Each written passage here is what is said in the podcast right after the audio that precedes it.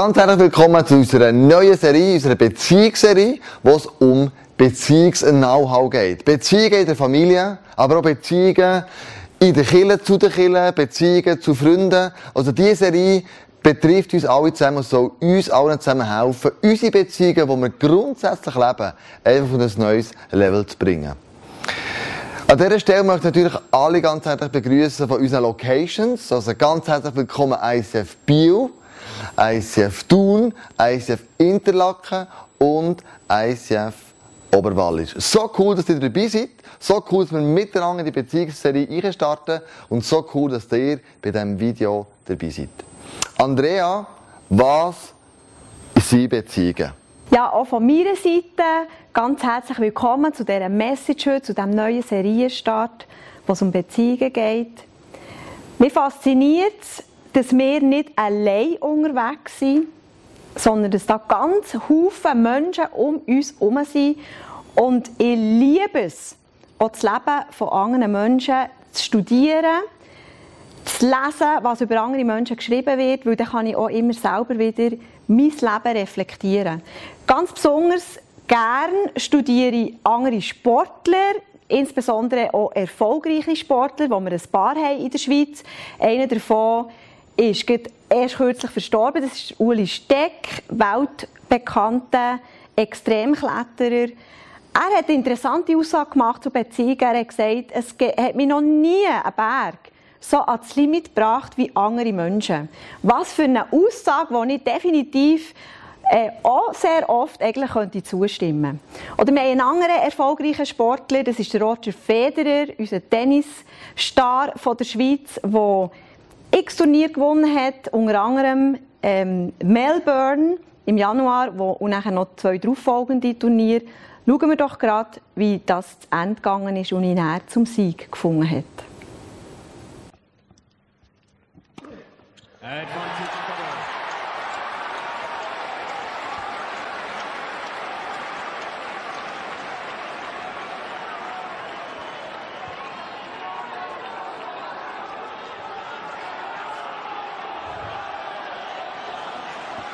Thank you.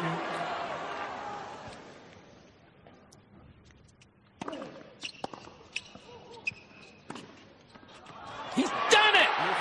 Oh. Or has he? This is a clean winner if it's in.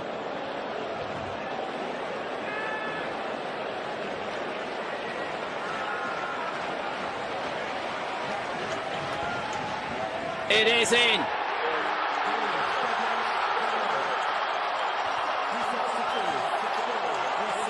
Federer turns 18.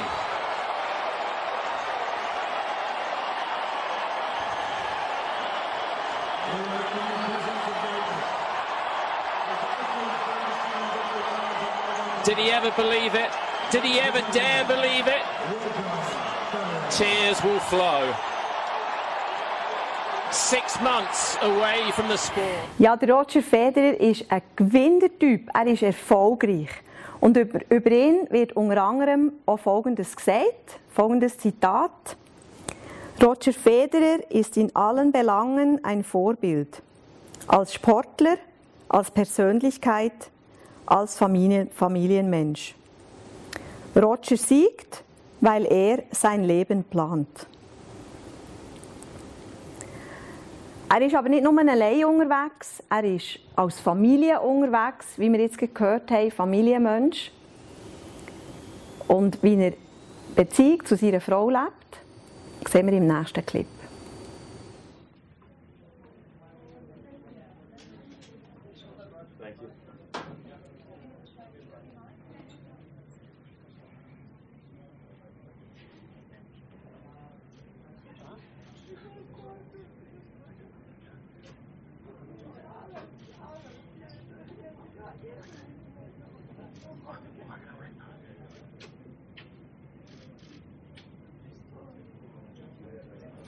Über ihre Beziehung ist auch sehr viel geschrieben worden. Unter anderem folgendes Zitat. Mirka war schon bei mir, als ich noch keinen Titel hatte, und sie ist 89 Titel später immer noch da. Sie spielte immer eine wichtige Rolle. Ich bin einfach glücklich, dass sie meine Frau und meine erste Supporterin ist und mir immer die Wahrheit sagt. Wir passen sehr gut zusammen. Ja, was für ein Traumpaar haben wir hier als Vorbild. Aber wie du und ich weisst, ist das natürlich längstens nicht Realität für, für alle von uns. Es ist natürlich ein Bild, das überhaupt nicht mehr immer so gelebt werden kann. Wir leben in einer Spannung drinnen von guten Beziehungen, wir leben aber auch, wir leben aber auch Beziehungen, die in die Brüche gehen, wie wir im folgenden Facebook-Post, den ich im Februar gelesen habe, können entnehmen Die meisten Leute posten nur schöne Erlebnisse auf Facebook. Die sozialen Medien werden dafür genutzt, sich hauptsächlich von der Schokoladenseite zu zeigen. Dieser Post ist nicht erfreulich, doch es ist ein großes Lebensereignis. Deshalb teile ich es mit euch. Heute geht ein langes Kapitel zu Ende. Um 10.20 Uhr sind wir nach nur 20 Minuten Gerichtsverhandlung als geschiedenes Ehepaar aus dem Gerichtsgebäude gegangen. Wir brauchten keinen Anwalt, und gehen als Freunde auseinander. Das zwei wertvolle Menschen, die in unserer Kirche waren ISF Bern. In der Bibel lesen wir in der Offenbarung, dass wer durch hat und der Sieg erringt, der wird einig mit Jesus auf dem Thron sein. Und wie es möglich ist, können durchzuhaben, können zu kämpfen für gute Beziehungen. Um das geht es in dieser Serie Beziehungs-Know-how.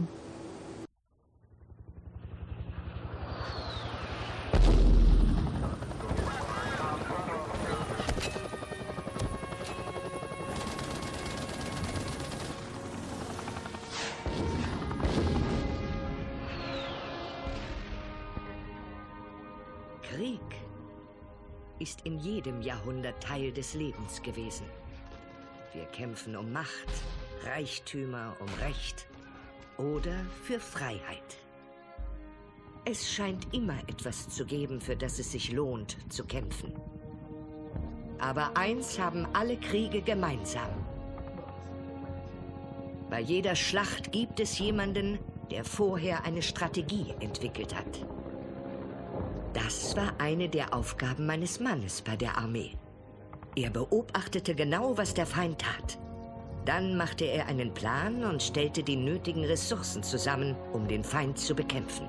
Mein Mann war einer der wichtigen Strategen, bis er bei einem Herzinfarkt ums Leben kam. Das war eine schwierige Zeit für mich und unseren Sohn. Ich wurde daran erinnert, dass der Tod ein Teil unseres Lebens ist. Und dass wir nichts im Leben für selbstverständlich halten sollten. Es ist 40 Jahre her, dass Leo gestorben ist. Aber ich habe keine der Lektionen vergessen, die ich damals gelernt habe. Ich bin erstaunt, dass bei den vielen Schlachten, die wir heutzutage führen, sei es um Geld, Kontrolle oder um Herzensangelegenheiten, die wenigsten wissen, wie man richtig kämpft. Oder wirklich verstehen, gegen wen wir eigentlich kämpfen. Ganz egal, welche Schlacht man gewinnen will. Man muss die richtigen Strategien und die richtigen Ressourcen haben. Denn Siege basieren niemals auf Zufällen. Wir alle haben Wünsche, wenn wir eine Ehe starten. Wir haben Wünsche an eine Freundschaft. Wenn du Familie hast, hast du einen Wunsch an deine Kinder. Wir haben Wünsche in der Kirche, an unseren Pastor. Ja, so eine ganze Box voll Wünschen haben wir. In der Ehe, wenn du verheiratet bist, überlegst du dir, hm, was habe ich eigentlich für einen Wunsch? In welchem Haus möchte ich eigentlich gerne mal wohnen? Du überlegst dir, du, du hast einen Wunsch, ja, wie viele Kinder möchte ich denn eigentlich gerne mal haben? Ähm, was für eine Rollenaufteilung haben wir daheim? Welches Auto werden wir fahren? Wie gehen wir um mit Genussmitteln? Oder wie teilen wir unsere Zeit ein? Wie viel Geld möchte ich denn eigentlich verdienen? Was möchte ich auf unserem Bankkonto haben? Der Mann wünscht sich, was seine Frau hm, wird im Bett tragen. Ein Haufen Wünsche in dieser Box. Wir wünschen uns aber vielleicht auch, wie wir mit unseren Freunden umgehen, was wir für ein Hobby mit ihnen werden haben, also mit ihnen werden Zeit verbringen. Dann haben wir auch, auch Wünsche unsere Kinder, wie der Worship-Stil ist, wie Predigten sind, wie ich begrüßt werde, wie die Paar ist, was haben wir für ein Seelsorgeteam, wie sieht das Act aus, was können wir eine, mit der sozialen Gerechtigkeit, was können wir dort machen. Und du hast natürlich Wünsche an die Lieblingspastor. Der ist vielleicht erst 20, aber soll schon die Weisheit haben von 50. Er sollte sich mega investieren in die junge Generation, aber ebenso um die Alten kümmern. Vielleicht aber auch sollte er für die 24 Stunden pro Tag erreichbar sein. Aber sich trotzdem um seine Familie kümmern, aber im Office willst du mit ihm auch einen Kaffee trinken. Bevor wir geheiratet haben, bevor wir eine Freundschaft gestartet haben, bevor wir eine Familie gegründet haben, haben wir über die Wünsche philosophiert. Wir haben sie vielleicht auch bagatellisiert manchmal. Wir haben geträumt. Wir haben gelacht über Vorstellungen, wie unsere Zukunft einmal sollte. Und eines Tages, manchmal weiss man gar nicht so recht, wie es passiert, können sich die Wünsche verändern. Und zwar verlagern sie sich in eine andere Box. Das ist die Erwartungsbox. Ein Wunsch ist plötzlich eine Erwartung.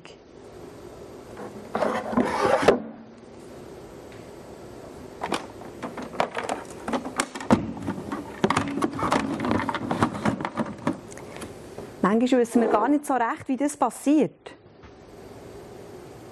Aber als Ehepartner kannst du die Box in die Hand nehmen und sagen, also wenn man Ehepartner ist, dann funktioniert das im Fall so. Dann hat der Wunsch, in Erfüllung zu gehen. Oder in der Kirche macht man doch das so. Mein Wunsch wird plötzlich zu einer Erwartung. Und wenn die Wünsche und Erwartungen zu Erwartungen werden, verändert sich eine Dynamik in einer Beziehung sofort. Und wir können ganz unterschiedlich darauf reagieren. Die erste Reaktion darauf ist, wir verlassen eine Beziehung. Wir gehen raus. Das war nicht meine Erwartung. Er war nicht ein guter Ehepartner. Ich verlasse die Ehe. Wir verlassen Freunde, wir verlassen eine Kirche. Ich suche mir jemanden oder etwas anderes, das mir die Erwartungen erfüllt. Eine zweite Reaktion darauf kann sein, dass der stärkere Partner gewinnt. Er übt Druck aus. Er schüttelt laut mit der Erwartungsbox, bis sie erfüllt werden. Eine dritte Reaktion darauf, das sind Kompromisse. Du machst dein eigenes Ding. Du bist zwar noch committed zu der Institution Ehe, du bist committed zu einer Freundschaft, zu einer Kirche, aber dein Herz ist eigentlich schon lange nicht mehr dabei. Und was als erstes weggeht, ist die Romantik, ist die Intimität, zum Beispiel in der Ehe. In der Freundschaft, in der Kirche geht die Verbundenheit weg. Aber so war es doch nicht am Anfang. Am Anfang kann man sich nicht genug sehen. Am Anfang kann man nicht genug leidenschaftlich in etwas drinnen sein. In der Kirche hat man am Anfang nicht genug manchmal und genug lang können träumen, wie es mal könnte sein. Man hat x-mal für Menschen gebetet und geglaubt, dass sie gesungen werden. Man hat Zeit investiert, ohne Ende, für ein bestimmtes Projekt zu stemmen. In Freundschaften ist es genau das Gleiche. Man hat stundenlang zusammen Zeit verbringen Aber eines Tages, wenn die Erwartungen nicht erfüllt werden, geht plötzlich eine Vertrautheit verloren. Und Kompromisse, die man schließt, weil man vielleicht nicht verlassen hat, sind höchstens ein anderer Weg, die Erwartungen zu managen. Aber Liebe ist doch ein Geschenk. Und in einer solchen Erwartungsbeziehung gibt es gar nicht die Möglichkeit, Liebe zu geben oder Liebe auch zu empfangen. Wenn wir die Box schütteln, erinnern wir unser Gegenüber immer wieder daran, du bist mir das schuldig. Also, wenn Sie die Chance hätten, eine Sache in Ihrem Leben wirklich zu verbessern, was wäre das? Nur eine? Tja, dann wahrscheinlich meine Ehe, denke ich. Denn wenn es eins gibt, was wir wirklich gut können, dann streiten. Nein, ich denke nicht, dass das so ist. Entschuldigen Sie? Nur weil Sie beide sich dauernd streiten, bedeutet es nicht, dass Sie es gut machen. Es gibt in jeder guten Ehe gelegentlich Spannungen. Aber ich wette, Sie haben nie das Gefühl, gewonnen zu haben, nach einer wortreichen Auseinandersetzung mit Ihrem Mann. Darf ich fragen, wie viel Sie für Ihren Mann beten? Äh. Ehrlich gesagt wenig. Hm. Elizabeth. Ich denke, es wird Zeit, dass ich Ihnen meinen Lieblingsplatz in diesem Haus zeige.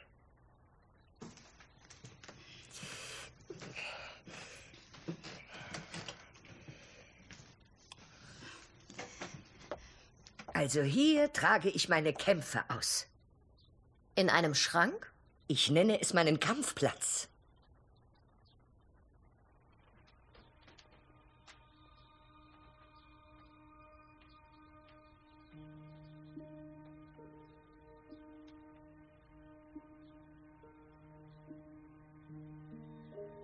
Also, Sie haben Gebete für jeden Lebensbereich? Eine Gebetsstrategie.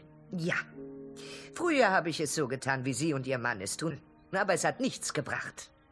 Doch dann fing ich an nachzulesen, was in der Bibel wirklich steht. Und Gott zeigte mir, dass es nicht meine Aufgabe ist, alles allein zu machen. Nein. Diese Dinge lagen allein in seiner Hand. Doch es war meine Aufgabe, ihn zu suchen und ihm zu vertrauen und seine Worte zu befolgen. Miss Clara, ich finde das großartig. Und ich bewundere Sie aus tiefstem Herzen, doch um jeden Tag zu beten fehlt mir wirklich die Zeit. Aber offensichtlich haben Sie Zeit, unnütze Kämpfe mit Ihrem Mann zu führen. Elizabeth, wenn Sie bereit sind, eine Stunde in der Woche zu investieren, dann könnte ich Ihnen zeigen, wie man richtig kämpft, mit den richtigen Waffen. Die Erwartungsbox. Was ist das Problem, das wir haben mit dieser Erwartungsbox? Ich glaube, es ist als allererstes falsche Denken und mit dem verbunden falsche Demut und das wird wieder entpuppen am Schluss als Egoismus. Aber fangen wir ganz vorne an. In Epheser 5, 21 steht, ordnet euch aus Achtung vor dem Herrn bereitwillig einander unter. Also wir sollen nicht den Partner ins Zentrum stellen oder Killer oder den Freund, das wäre auch falsch, sondern ich sage, ich mache deine Wünsche zu meinen Wünschen. Ich tue mit dir unterordnen. Und zwar nicht, weil ich muss, sondern aus Achtung vor Gott. Ich lebe sehr viele Leute, die nachher sagen, Gott, ich danke dir für alles, was du gemacht hast für mich. Du hast mir die Sünden vergeben, ich lebe in der Freiheit drin.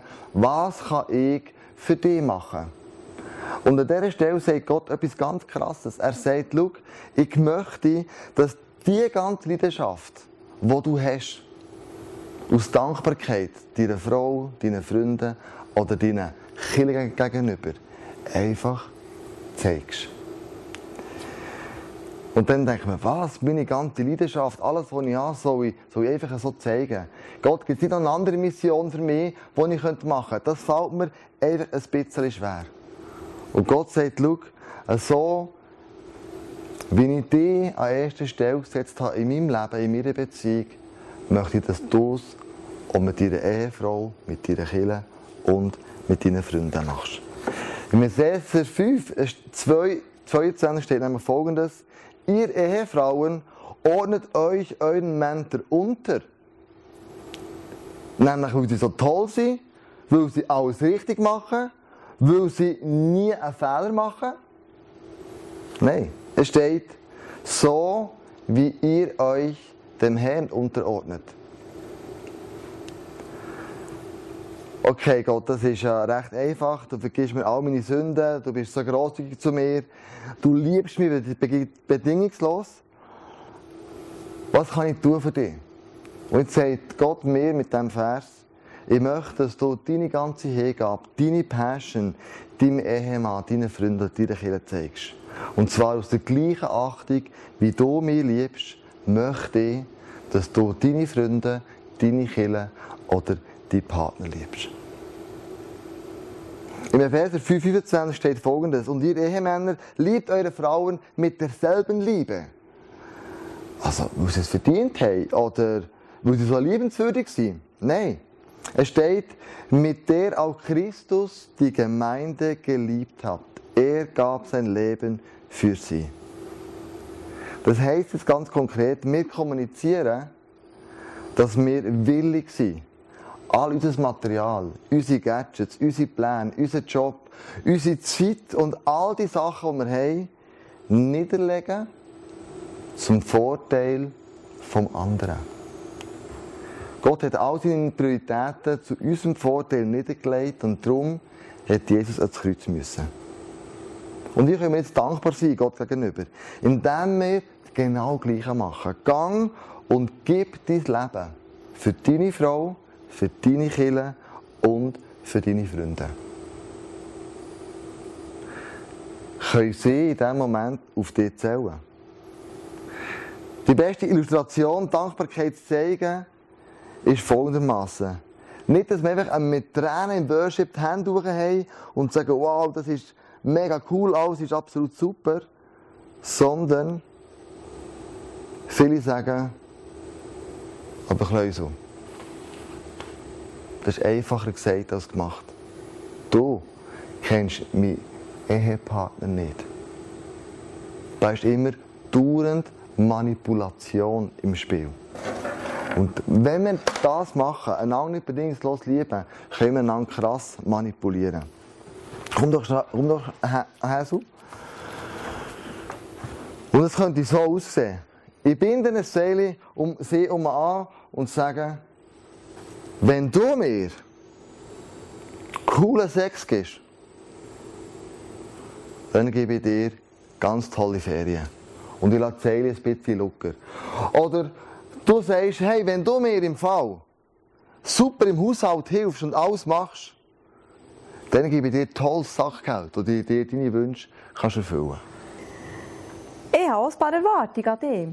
Wenn du pünktlich heimkommst, ja, dann könnte ich ja wieder mal Anerkennung geben. Oder wenn du mir genug Geld auf mein Konto schaufelst, dann bekommst du Zuneigung und ein gutes Nacht. Wir können ja so Erwartungen an unsere Kinder haben und sie manipulieren. Das könnte etwas so aussehen. Wenn du in der Schule genug gut bist und in Gimmer gehst, dann, dann bin ich stolz auf dich. Wenn du in der Kirche bist, kannst du genauso Erwartungen haben an deine Leiter oder an deine Pastor. Wenn du dich genug um mich kümmerst, dann arbeite ich mit dann zahle ich dir Zeit, dann bin ich voll dabei. Aber der Punkt ist der, wenn wir in einer solchen Beziehung leben, werden wir nie, nie erfahren, was es heisst, bedingungslos geliebt zu werden oder auch bedingungslos lieben Das ist nur möglich, wenn wir die Seele loslassen.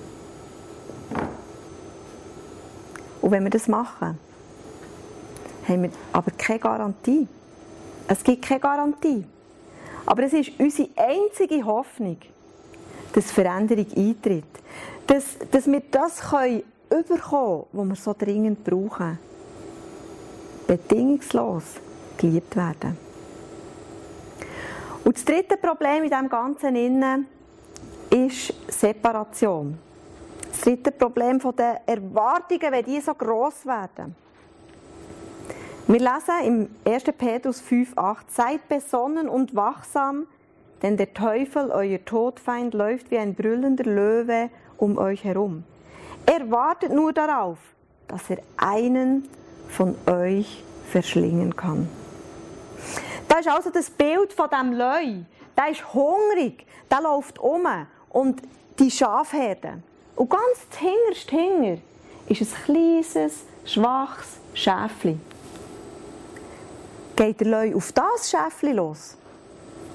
Die Antwort ist nein. Da gibt es noch ein anderes Schaf. Ein bisschen abseits von der Herde. Es ist nicht das Schwächste. Es ist sich bewusst, dass, sich, dass es ein bisschen abgesondert ist. Und was passiert? Der Leu läuft her, er nimmt es, er trennt es von der Herde weg und zerteilt es in tausend Teile. Das ist seine Strategie. Der Teufel wird immer einen Keil hineinschiessen in Freundschaft. Am Teufel seine Strategie ist, einen Keil in Ehe hineinzubringen, zwischen dir und deine Kinder zu bringen, einen Keil hineinzuschiessen in der Kirche zwischen unter, unter Leuten oder zur Leiterschaft. Er will dich zur Seite drängen und dann hat er dich genau an dem Punkt, er dich möchte haben. Abgesondert, ausgeliefert, einsam.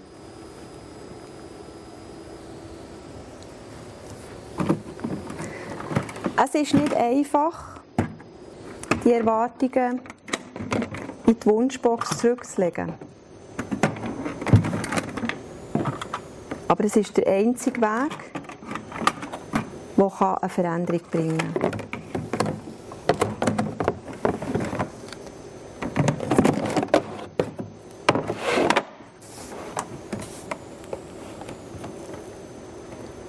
Aber Gott, das sind meine Wünsche.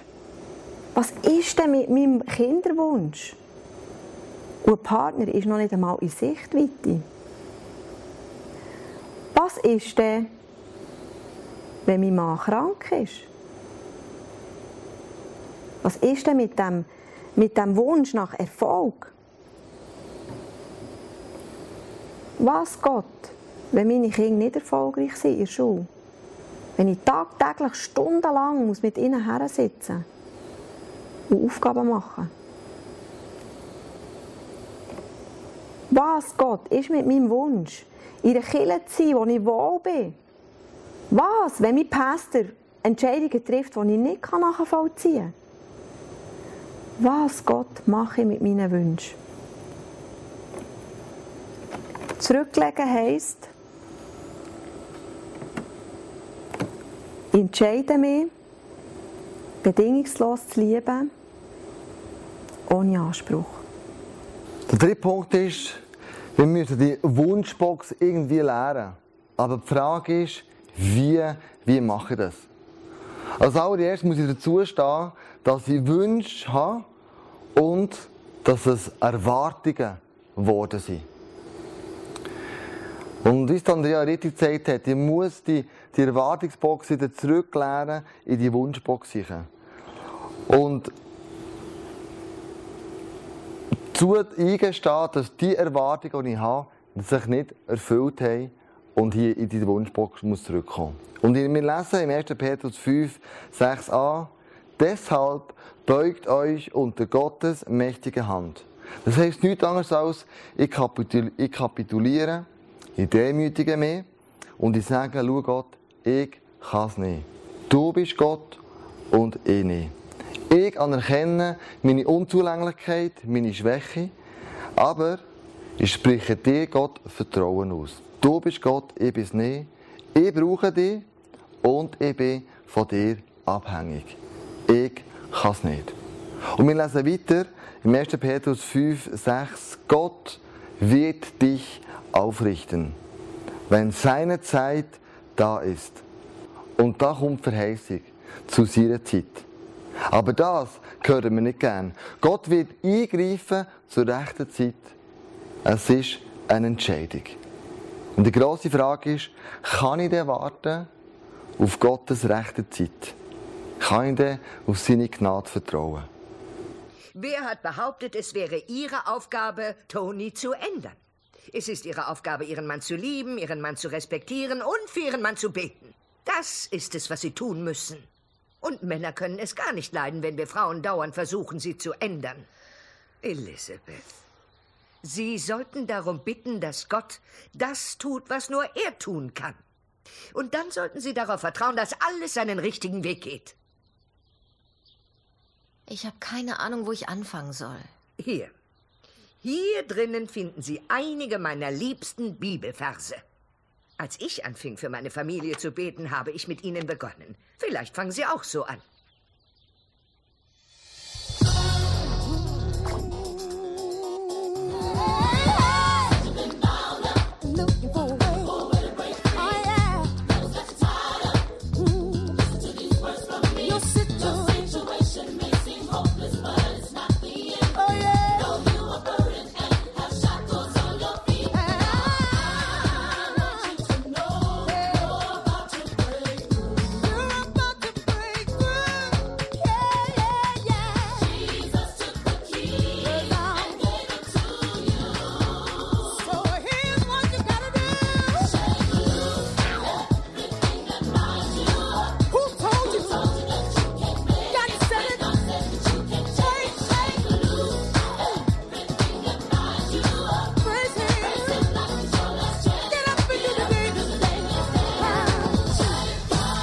In diesem Clip siehst du, es ist nicht eine Sofortlösung, aber es ist eine Strategie.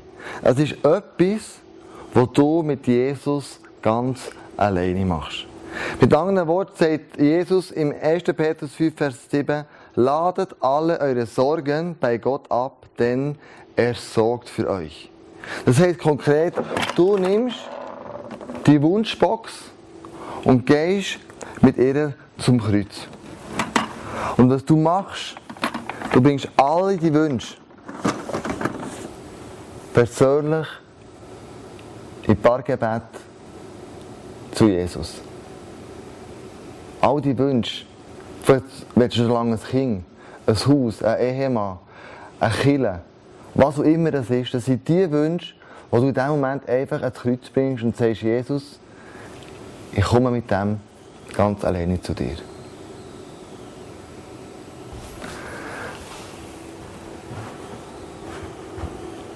Und bring ihm alle Wünsche, die du hast. Weil Wünsche sind wichtig, wo, wo du Jesus kannst bringen Und all die Sachen, die du in dieser Wunschbox drin hast, ein Kinderwunsch, ein eigenes Haus, ein Auto, was immer es ist, bring alles zu Jesus.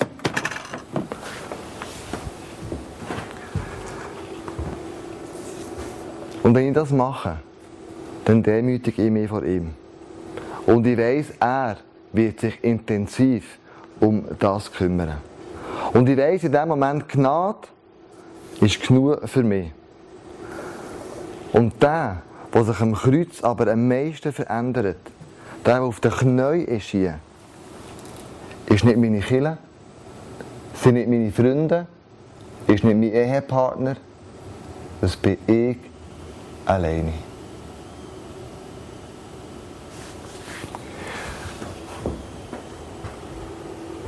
Jesus hat am Kreuz gesagt, schau, vergib ihnen, denn sie wissen nicht, was sie tun. Das ist genau das, was du jetzt im Moment heute brauchst, ist Vergebung, dass das, was du heute ausgesprochen hast, dass das Wirklichkeit wird. Jesus sagt, schau, es ist vollbracht. Das heißt du, Jesus, ich selber bringe es nicht, aber du, Jesus, du bringst es.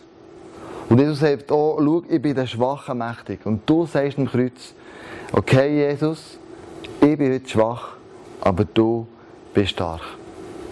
Und Jesus sagt dir, schau, alles, was du mir ins Kreuz bringst, die Liebe, die ich für dich habe, da kann ich es nicht trennen voneinander.